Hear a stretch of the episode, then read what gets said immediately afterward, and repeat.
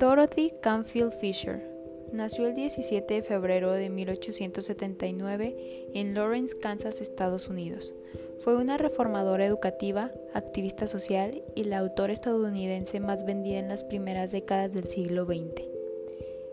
Ella apoyó firmemente los derechos de las mujeres, la igualdad racial y la educación permanente.